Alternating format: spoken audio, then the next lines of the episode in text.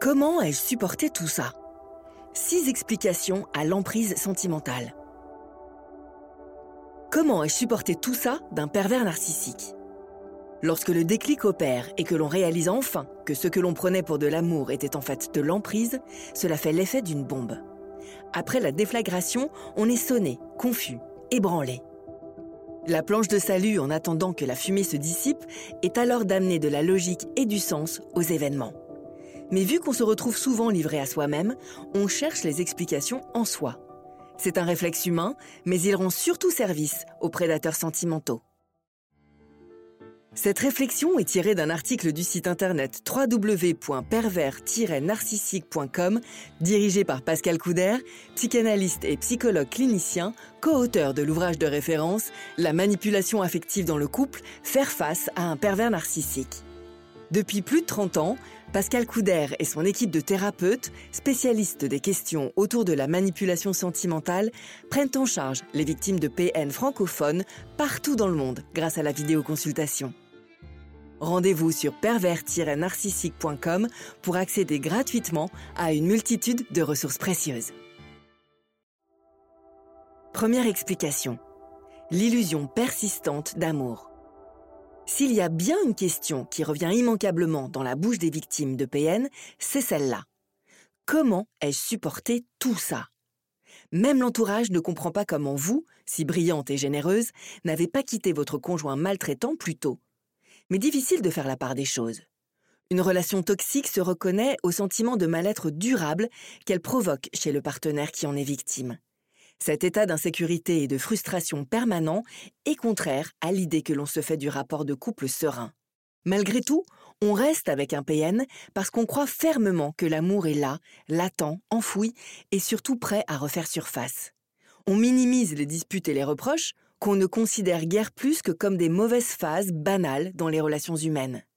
Il faut dire que la lune de miel des débuts de votre histoire a été tellement belle. Ne dit-on pas que ce sont les premières impressions qui restent?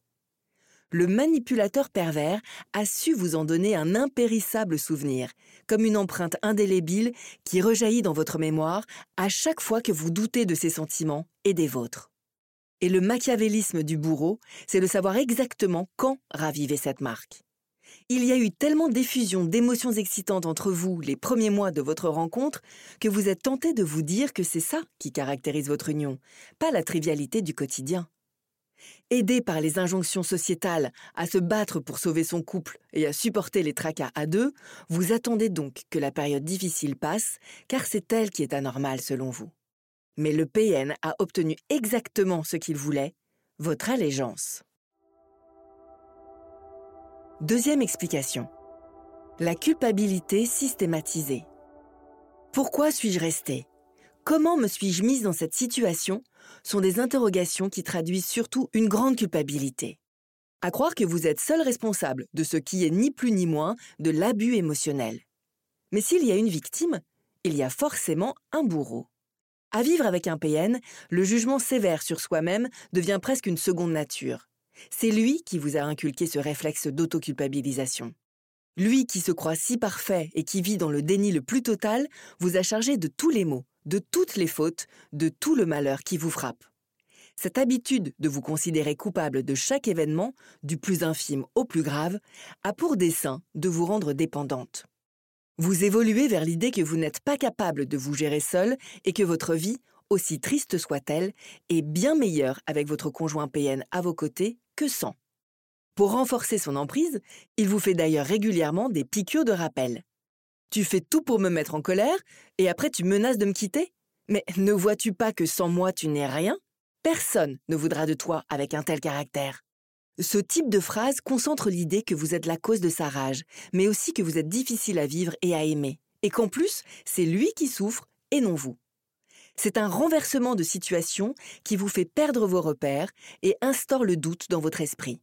Vous systématisez ainsi la recherche de réponses en vous-même, éludant totalement la possibilité que ce soit votre conjoint la source du problème. Troisième explication. L'espoir de jours meilleurs aide à tout supporter. Les manipulateurs manient le mensonge comme personne. Et parmi les choses qui sont dites sans le moindre fondement, il y a les belles promesses et les paroles creuses. En jurant que cette fois-ci, il a compris, qu'il va changer, qu'il donnera enfin ce dont sa victime se languit, le pervers sadique la maintient dans l'espoir et donc dans l'envie de rester. Il faut dire que c'est un excellent acteur qui n'hésitera pas à sortir le grand jeu.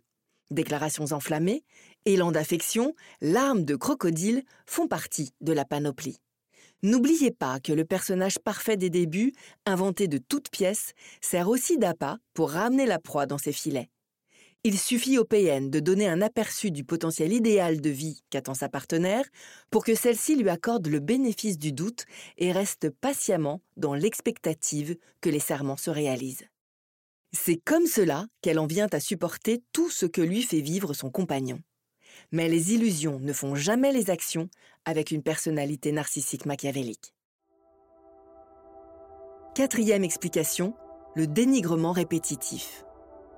Nous avons vu qu'avec la culpabilisation, le dénigrement va souvent de pair. En mettant à mal l'estime de soi de sa conjointe, le manipulateur sentimental veut la convaincre qu'il lui est essentiel. Mais en fait, c'est l'inverse qui traduit la réalité. Pour combler sa faille narcissique, ce vampire émotionnel doit drainer sa victime de son énergie vitale sans laquelle il s'effondrerait psychiquement. Pour que cette alliance entre eux subsiste sans avoir à faire un pacte qui impliquerait un consentement bilatéral, il doit donc ruser en opérant un renversement des rôles. Il amène sa partenaire à croire fermement que sans lui, sa vie serait bien pire, donc elle n'a plus l'impression de supporter l'enfer assénée au quotidien de reproches, de réflexions désobligeantes et autres efforts de gaslighting, elle abandonne ses valeurs, sa confiance en elle et sa capacité de jugement. Cinquième explication, l'isolement des points de référence.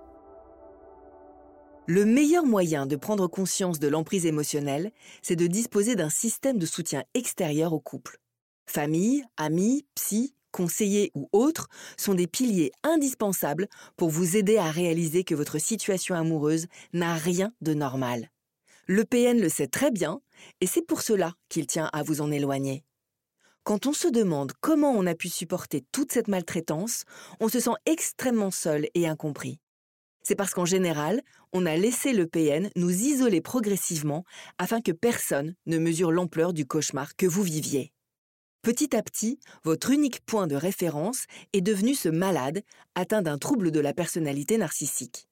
Vos repères ont donc été volontairement brouillés et vous n'avez eu d'autre choix que d'endurer ce quotidien toxique tant bien que mal.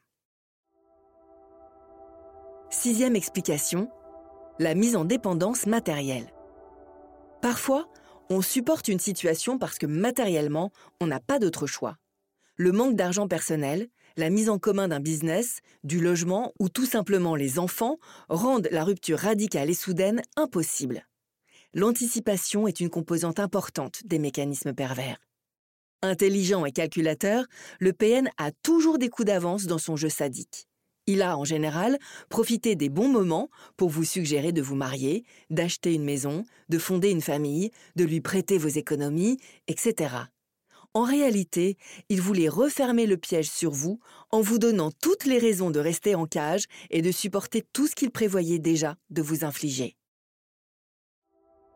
Comment ai-je pu supporter tout ça est le signe que vous avez eu une prise de conscience et que vous avez avancé dans votre cheminement vers la libération? Cependant, veillez à ne pas vous autoflageller. Vous avez été sincère dans vos sentiments et le PN a abusé de votre amour. Avec ces six explications à votre mise sous emprise, vous pouvez vous défaire de la culpabilité et de la honte pour ne retenir que les leçons qui s'imposent de cette mauvaise expérience relationnelle.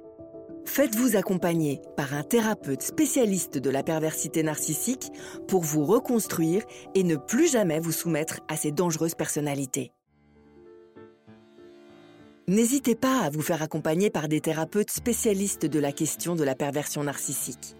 Rendez-vous sur www.pervers-narcissique.com et trouvez-y de nombreux conseils sur comment gérer la séparation, comment gérer l'après, la reconstruction, et vous pourrez également rentrer en contact avec un membre de l'équipe. Ne restez pas seul. Merci d'avoir écouté ce podcast. Rendez-vous très prochainement pour un nouvel épisode. N'hésitez pas à vous abonner pour ne rien manquer des prochaines publications. À très bientôt.